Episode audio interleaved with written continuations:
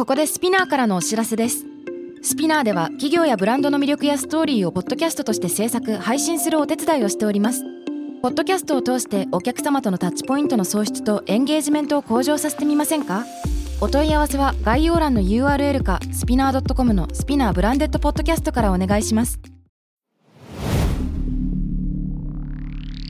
Spinear.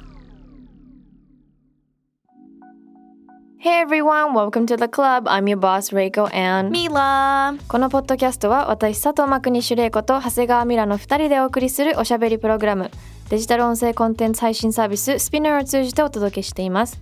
同世代で共有したい情報や悩み私たちが感じる社会への違和感などヤングボスならではの切り口でお話をしていますハッシュタグは東京ヤングボス東京は伸ばし棒でお願いします。そしてメッセージの宛先は概要欄にあるメッセージフォームのリンクからお願いします、フォローボタンからフォローも忘れなく。お願いします。はい。今日は？今日は東京でっていうか最近ずっと一緒に収録できてるね。そう。あれ？マレーシアは？いや全然日本にいあのマレーシア何言ってるか分かんないんだけど。何？聞こえない 何 何？うんとなんか説明すると難しいじゃん。なんだけどうーんまあ一言で言うと日本に結局戻ってくることになったわけではないとは思うんだけど、うん。拠点が日本にも拠点置き直したみたいな感じかな。前はお家とかも。もう完全に家具も全部船便で送って全部マレーシアにあるんだけどスーツケース今2つ分だけ日本にあって、うん。でも今日本のあの家も借りようとしててうんホテル暮らしちょっときついからさずっとは。うん。そうよね。で今は来月からかなうん。家借りた。あそう。お。なんで近い？近い。ミラミラと近い。でも本当今までさ今週末とかエディション泊まってたのね、うん。もう I smell like Edition right now. リッチんリッチ。何もかもがリッチ香りがエディションエディションにすぎてなんか私最近エディションの香りがするんだけど、なんかそうやってたらすごくうざいね。最高最高だよ。大好き。私はちなみにあのウェスティンこれ、うん。ホテルトークになっちゃうんだけど、うん。子供の時ウェスティンにあの泊まってる泊まることが多くて、うん。であの南アフリカ行った時にたまたまなんかやっぱいいホテル泊まらないとちょっと怖かったから、うんうんうん。ウェスティンに泊まろうと思って。ねなんかいいディールがあったからちょっと安めに泊まれて。そしたらこのねエントランスの香りがねうん。全世界一緒なのウェスティンって。だから帰って帰ってきたって気分になって。うんこの香りの素敵だよね。素敵だよね。私もエディションの香り大好きであれなんなんだろうね。エディションってあのホテルの名前なんですけどもね、はい。あのそのボディクリームもいっぱい持ってるお家に大好き本当に。うわでもアマテラスの匂いっていうのもなんかいつか作りたいなと思って、うんうん匂いっていいよね。うんうん。匂い最近追求してる。うんえごめん今ねマジでジャム今ね調香師さんとねミーティングしてるんだ。えすごい。ジャムの匂いを作ろうめっみたいな。ちゃいい香水屋さんなんだけど、うんめっちゃいいところあるから今度行こ教えて教えて。何？どんな？うなんかもうね入ったらハリー・ポッターの世界なの。あ自分で作れるみたいいや作れないんだけどもうそのストーリーがもうなんか、もうねあ I'll show you、え言葉で説明してくれるんだその香りについて。でで自分の匂いを引き出してくれる香水っていうのがあってえー。それだけ嗅ぐと無臭なのね。でもつけるとその人の香りで香水になるの、え I'm, I'm wearing that right now. 今私つけてる。はいはいはいはい。でもこれをつけるとみんな匂い変わるの。っていうなんかちょっとスモーキーだった私でしょ？あウッディっていうの？そうそうそう、うんうん。ウッディでちょっとフローラル入ってる感じなんだけど、うんうん私の友達がつけるとレザーの香りがしたりとかもう一人の子はなんか海っぽい匂いがしたりとか全然違くてフェロモンうんを引き出すっていうそれが一番自分の素敵な香りを引き出すって言われててへみたいーな最高だ。なんかねちょっとすごい匂いについて最近インスピレーションがあるんですけどうん。まあでもそう日本によく来てますね。ね。来てますね。うん、まあ、仕事をすっごい優先してるって感じかな。自分のいろんな人生って、まあ、恋愛もそうだしうん。家族もそうだし、仕事があっていろいろ趣味とかいろいろあると思うけど私やっぱ自分のキャリアの軸を一番優先したいなって思ってうん。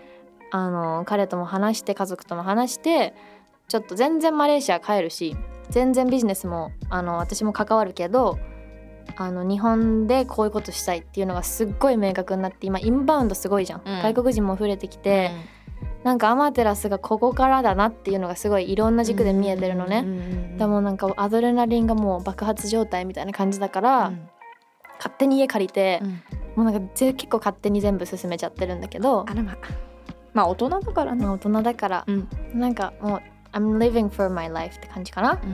じゃあ今はそれを応援してくれアパレる。ファファミリーがいるのは幸せなことだなと思いながら、うんどういうこの先の私の人生もぜひ見ててください。そう本当に。だから1年前と全然話が違うっていうかあいなんていうの？もう進んでるよね。そう。私この間なんかただただライフアップデートするための YouTube をみゆきが撮ってくれて載せみゆきが編集して載せてるから載せたんだけど、タイトル見たら、毎週人生がアップデートされる私の最近のアップデート。み たいなタイトルがあったでも本当にそうだからマジで毎週ストーリー変わるなって自分でも思うけど、それが大変とは思わなくてなんかそれって毎日毎日私がいろんな人に会っていろんなこと吸収して、それのアウトプットの結果自分がどんどん成長してるから考えも変わってるし。アウトプットのスピードが玲子はもう普通の人の3.5倍だと思うマジで。3.5もう倍じゃない。3. 点えマジで普通やっぱり私も多分同じ同じようにって言ったらちょっと違うよ。うだけどいろんな人に会ってるし、うんうん。いろんなアイデアもらってるし。やっぱこの行動にまであの移す時間があまりにも毎日やることがこなすことがありすぎて、うんね。行動にそう移せないもうすごく時間かかる、うん。I have all these like crazy ideas. いろんなアイデアあるのに、本もノートもいつも持ち歩いてこう書いてるけどこれいつやるんだろうみたいなのが結構あれで今毎日毎日こなしちゃっててすごい嫌だなって思うんだけど、うん。本当尊敬する。本当早いよね。早いから OKOKOK って多分毎週変わるんだと思う。うん、でも自分の中でも全然できてないよやりたいこと。I need more people っていつも思う、うん。本当にもうこれをか形にできる人がもうあと15人ぐらい欲しい、うん。そうなんだよね。でもやってる方だよ。やめちゃくちゃやってる方だよ。めちゃくちゃだからどうなっちゃうんだろう。なんか私の言ってることとかあんま参考しないでほしいだから。毎週変わるから。いやでも日本のさこの美徳っていうか、うんうん。でまあ一つのこう職人とかなんか一つの物事に対してめちゃくちゃ極めてるみたいな、うん。筋通すっていう言葉があったりとかさ、うんうん。めそれもわかるんだよね、うん。かっこいいと思う。だけどね私自身もそうなんだけどそれこそ社会問題に対しての意見だったりとかって、まあ右だったのが左になることももちろん右から左に変わったりあの右から左っていうのはそのそういう右から左じゃなくってうん。なんていうのかなあのいろいろねそう振り幅があったりとか。っていうのがなかなか日本だとさえ意見変わってるんだけどそうだね。信用がみたいな、うんうんそうじゃないじゃん。うん。うんアップデートじゃんっていうのは一個あるよね、確かに確かに。うん、間違い変わらいないとか怖すぎない？逆にね。だって視野狭くない？5年前と考え方一緒なのお前みたいになっちゃうかもしれない。そうだよね。でもそれでいくと私1年前とマジで変わってないから本当に反省。結構えー玲子に会うたびなんか辛い。なんか何も変わってねえってマジで思う。いやいや You don't wanna experience 髪の毛だけ長くなったなみたいな。玲子とだんだん同じぐらいな。髪だけ長くなったけど同じ服装して。うんもう何にも変わんないよ。えでもミラめちゃくちゃ1年前のミラのこ言ってること聞くと変わってるよ、あ本当に、うん、自分で聞いてごらん。ポッドキャスト結構いい自分のリフレクトのあれよ、あ本当？なんかでも、もマインドはねアップデートしてるかもしれない。でも、うん、アウトプットは変わってないなって思った。うん。そのやってることは変わってない。仕事とか。変えたいの？うんもっとやりたいことはある、あそうなんだ、うん、やりたいことあるけどなんか日々のスケジュールに追われすぎ本当時間がないって自分が一番嫌いな言い訳をうん。今自分にしちゃってるっていう感じでそれにもイライラするしうんうん。ちょっとずつなんかあのキムチ作ったりとか、うん。なんかこう前に進むようなちっちゃいことなんだけど、朝ストレッチするとかさ、はいはいはい。朝こういうやるとかさ L の散歩を15分長くするとか、うん。そういうちょっとのことで自分でも満足度上げてるけどっていう感じかな、うん。いやほんと尊敬するよ。本当に。ありがとう。だから次皆さん来月はあのもうもしかしたらアメリカとかね。カナダ帰りますみたいな。とかなんかえもう専業主婦になりますとかもありえるかもしれないし。それだけはないね。ないですか？ないですね。わかりましたまあフレキシブルに聞いてもらえればと思うんですけども、まあ、それを楽しんでもらえたら嬉しい。はい。いや楽しんでくれてると思う。そうやって応援してくれる優しいファンの皆さんが聞いてくれてると思うんですがはい。えー前回のエピソードで5月病の話をしてありがたいことにまた反響いただいて、うん。まあ、いろんな方法だったりとか運動っていう答えもあったけど、うんうんうん。海外ではとか外国人のお友達と話すと必ず一つ目に出てくるのは、CBD とか。うんうん。ウィード、そうね。まあ、いわゆる大麻。っていうのが出てくるよね。うんうん。これはどう？これはどう？いやすげえ振り方。ごめん。振り方雑。失礼いたしました。私としたことがそうでしょ。カナダで育ったレイコちゃんにとってはどういうお考えをお持ち？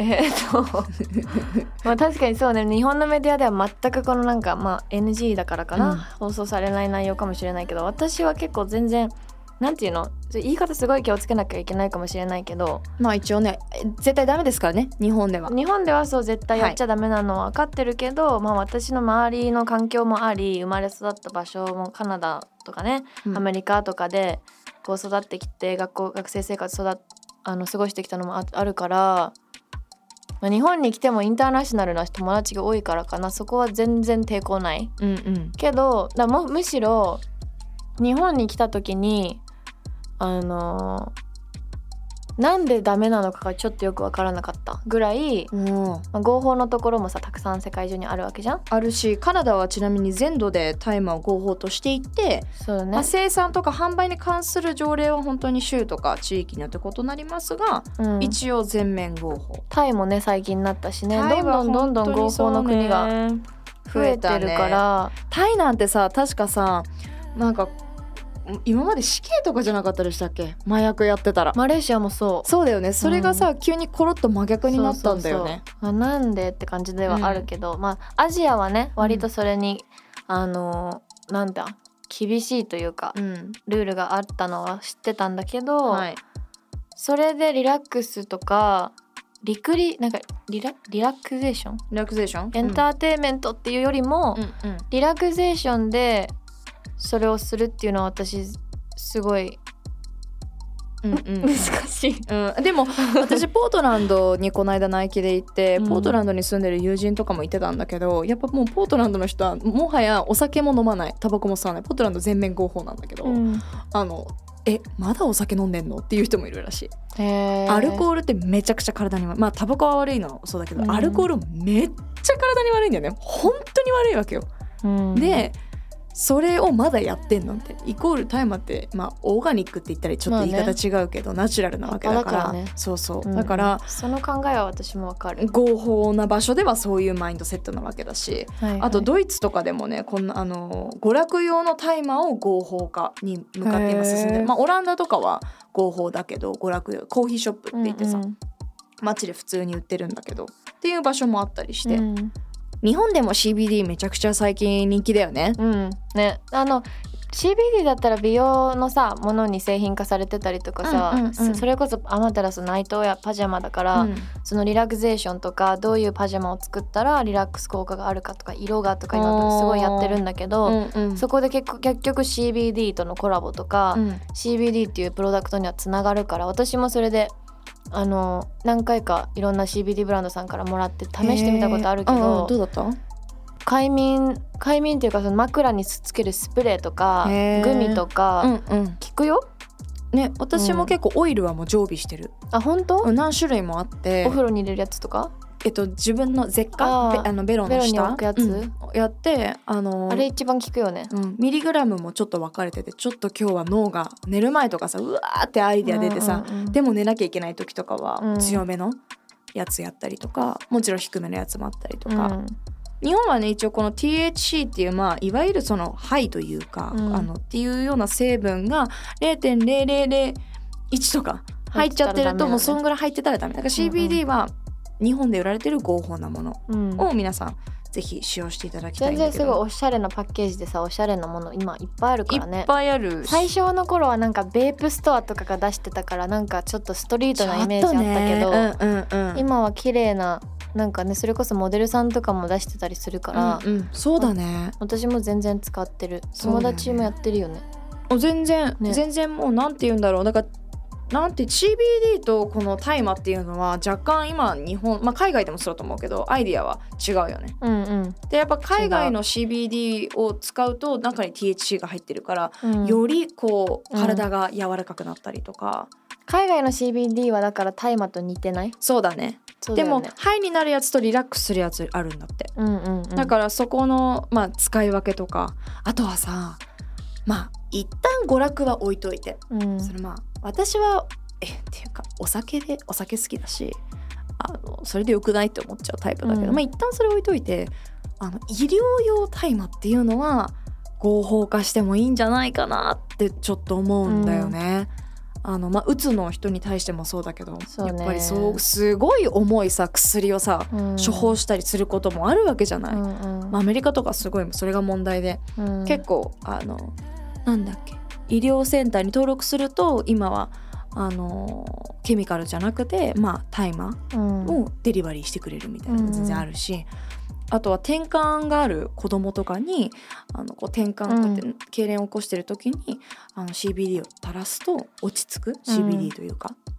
なんかそれぐらいこう今まで私たちがめちゃくちゃ科学とかケミカルに頼っちゃってたうん。部分を補えるわけじゃん、うん。うん。ナチュラルな部分でできないのかな？そのバランスよく、なんでだからそう私そこ全然調べてこの話始めてないからわからないけど、うんうんうんどうしてアメリカとかでは合法で医療とかにも昔から使われてるものが日本では違法なのかなって。でも逆に日本で合法になったって考えたら、うん。私この間友達とこれ話してたんだけど、うん Imagine like、日本のさ電車に乗ってるサラリーマンのおじさんたちさもうなんか、うん。私電車もう特にラッシュアワーとか絶対乗られたくないのうんね、みんなもうなんか打つみたいな、うん。暗いじゃん。うん。その人たちがねあのストレス抱えてもう死にそうな顔して帰ってる人たちがうん。やってみ？っていうか私はあの国崩壊すると思う。いやてかそれよりも別にいや私はそういう人たちを使った方がいいと思うよ全然いいと思う。あそういう人国崩壊しないよ、うん、もっと良くなるよ。そういう人たちが使った方がいいじゃん。えでもなんかアディクトッドになってその本来リでもさリラ大麻にクゼーションとしてじゃなくてそれこそ娯娯楽っていうかもう自分をこう変えるためにやって中毒になっちゃったりとかしないかなみたいな。一応その何に対しても中毒中毒っていうのは発生するのは大前提としてただうん。大麻、ウィードにはその中毒になる成分入ってないんだよねへえそうなんだ。だからアディクスなんないですよね。だからアルコール中アルコールとかタバコにはその中毒になる成分があるのよ、うんうんうん、だけどそれはウィードにはないの。だからいいって言われてるだから私はむしろそのそういうサラリーマンの方とかむしろ使った方がいいんじゃないかなと思っててどっちかっていうとなんかうんお酒すら飲めてないちゃんとお酒飲んで転がってる人たちがいるわけじゃん。もうなんかベンチで朝まで寝ちゃって、お酒をまともにちゃんと飲み方を習ってなくてああなっちゃってる状態で、その人たちがうんうん。パーティーウィードとかそういうのやっちゃうと、なんかとんでもないことになっちゃうんだろうなとは思った。うんうんだけどやっぱうつとかそういうメンタル的に、うんの人たちには使った方がいいのにでもその人たちが病院にちょっとでもなんか辛いことがあるとさ病院って「あうつですね。処方してこの薬飲んでください」うん。でこの薬どんどんどんどん中毒っていうかさもっと欲しいもっと欲しいみたいになってさ、で副作用もすごいあってみたいな、でいつの間にかこの薬錠剤がないと生きていけないみたいな、うんうん。じゃなくてまあその手前で精神科に行く手前にカウンセリングっていう選択だったりとかもしかしたら CBD かもしれないしみたいな、うん。選択肢を増やしてきたよね。うんうんね。うん。確かに。それはどうなんだろうね。いつか合法になることあんのかな。でもそれ結構、うん。あのいつもなんかどっかで議題に上がんない？うん。合法になるのかみたいな、もともと日本は朝がね。すごいたくさん生える、ねえ。そういう大国だったわけだから。ただ第二次世界大戦後だっけ、だってアマテラスのメインの柄だって朝の葉だもん。あそうなんだ。そうなんだ。そうだよ。だからなんかなんだろうねそれをこう海外の感覚で言うと日本の人ってえドラッグやってる？みたいなさ、うん。感覚があるじゃない、うん。確かに違法なものだからその考えになるのはわかるんだけど、うんもう少し視野を広げてほしいなと思うね、うん。私はやらないけど、うん。でもこういうものだよねってねそう。ここではダメだし私はやらないけどこれってこういうものだよねっていう、なんかもうちょっとそのそういうマインドでいないと、今後の世界うん。で生きていけないんじゃないかなって思っちゃう、うん。でこんだけ外国人人来ててさ全然外国人日本でやるじゃん。そういうこと言わない。そういうこと言わないまあ、外国人も増えてるからね、うん、だそれは良くない問題よ、うんうんうん。外国人が増えることで国内の犯罪が増えるっていうのは本当に良くないから取り締まっていく、うん。だからといって大麻合法にするべきでは私はないと思う、うんうん。だけどあのなんていうのかな。国々によってそういうルールをうまく守ってここは医療だよね。ここは娯楽だよね。ここの国ではこうだよね。みたいなのが守れる。でなかなか日本人ってよくヤングボスでもエピソードで話すけどさルールがないと生きていけないわけじゃん日本人？そうそうそう。うん。だから従っちゃうから。やっぱそうなのかもね。だから考える力がちょっとやっぱねてか考えるようにもちろん育てられてないからしょうがないじゃん。だけどやっぱだからってなるとルールが必要だしうんうん。難しいとこだな難しいね。医療だけではだからこの医療施設の中ではとかうん。家じゃなくてそこでは OK とか、うん。もうちょっと合理的に進みつつじゃあどうやって海外の人が来た時に犯罪防ぎますかみたいなのは同時に話していかなきゃいけないことだよね。うんうん。うん。いや面白いねこの感覚が。ね一歩外出たら。感覚の差だもんね。一歩出たら犯罪だから。そう。どっかの国なんてさパブリックでチューしてたりとかしたらダメじゃん。うん。とかさなんか肌を見せてたらダメガム噛んでたら違法とかね。うん。うん。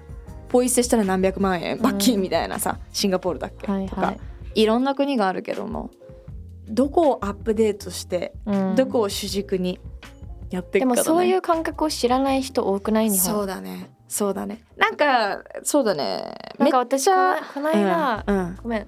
どうぞ、ね恥ずかしいって思っちゃった。何？日本人の子たちといた時に私の知り合いの海外の方だったのかな？なんかまあ知識まあ普通だよ。でも普通に私たちこう会話するような内容を話してただけなんだけどその子たちが「へえそうなんですか?」とか「へえすごい!」とか「へえ知らなかった!」みたいのがすごく多くて。うんで全然そのその知らなかったそのね知らなかったっていう素直に言うのでいいんだけどなんかその日本人が教えられるメディアなのか教育の段階で教えられる標準的な外の知識っていうものが低すぎるなっていうのをすごくここですごく感じそうだねねそう,、そうそう結構びっくりして結うん。構その同じこっち側の人間として恥ずかしいなって思ってしまった。うん。でもそれは結構私のきっかけではあるからこの社会問題について発信する。恥ずかしさから来てるから、いやめちゃめちゃわかるのとあとそのわ私でさえ恥ずかしいもんね。たまに外に出て。日本の政治のこととかいろいろ聞海外の人の方が知ってることって多くない？日本のことをでしょ？そわかるわかるだからおば南アフリカにいた時おばあちゃんたちめちゃくちゃ知ってたもん日本のだよね。でこうなんでしょああなんでしょって言って「いやいやうんうんここでへえ」みたいな。結構同じレベルで。うん。ノー目線で話せるこれごめんあの何を言おうとしたかっていうとよまあめちゃくちゃ余談なんだけどそのどれぐらい、まあ、大麻とか、まあ、ドラッグに対して海外だと普通か？で別にそれがいいって絶対思わないけど、うんうん。基本アメリカの大学にこれはまあ偏見っていうかまああくまでも私の周りのデータです。あこれよくねえな。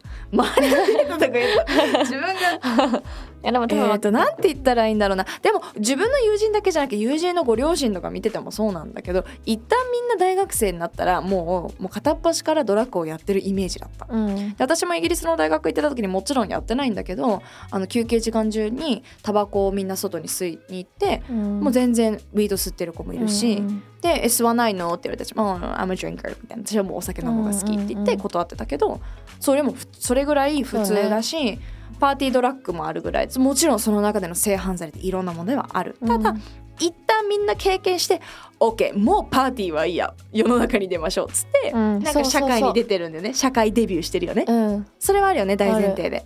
えそれは私もすっごい感じて大学生だった時に、日本の教育ってダメダメダメダメダメダメダメダメ言われ続けて、うん。大学生になって一人暮らし始まったり上京したりお酒飲んでいいってなったりして爆発するんだよねそこで。うんでああやって路上で転がっちゃう大学生だったりとか、ね。サラリーマンだったりとかその大人デビュー大学生デビューみたいなうん。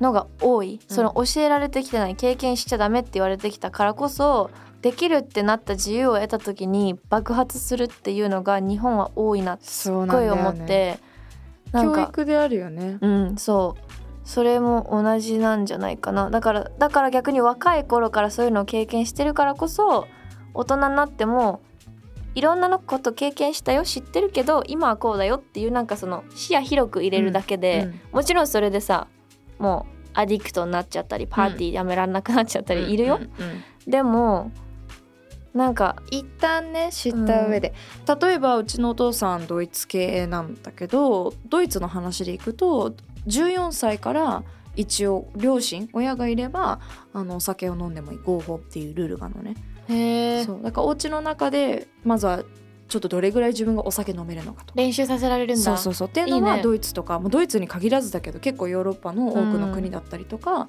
まあはよく聞くよね。アメリカとかそれこそカナダ人の友達とかも、うん。いきなり外で一発目飲ませるんじゃなくないてよあんまり、そうだよね、うん。お家の中で練習してはいあなたのリミットはどれぐらいでしょ？っていうのは、うん。結構普通のことなのかな？海外の家庭ではって思うかな。うんでも若い頃からって言ったらあれだけど、ちゃんとそういうお酒ならお酒はやっぱコントロールできないと自分が大人になって恥かくし傷つくしそうだね。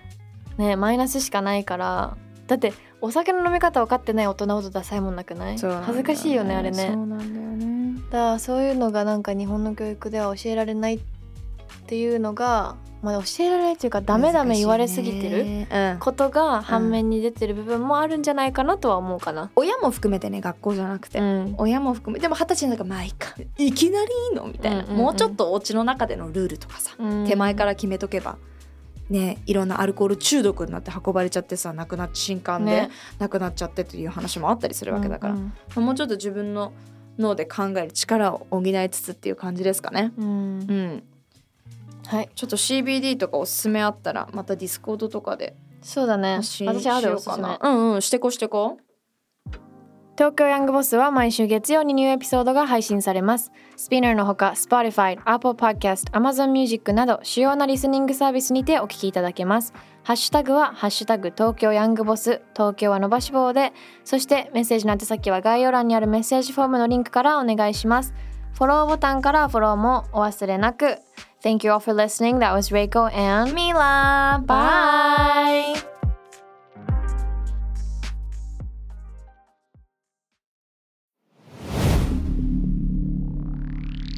Spinner.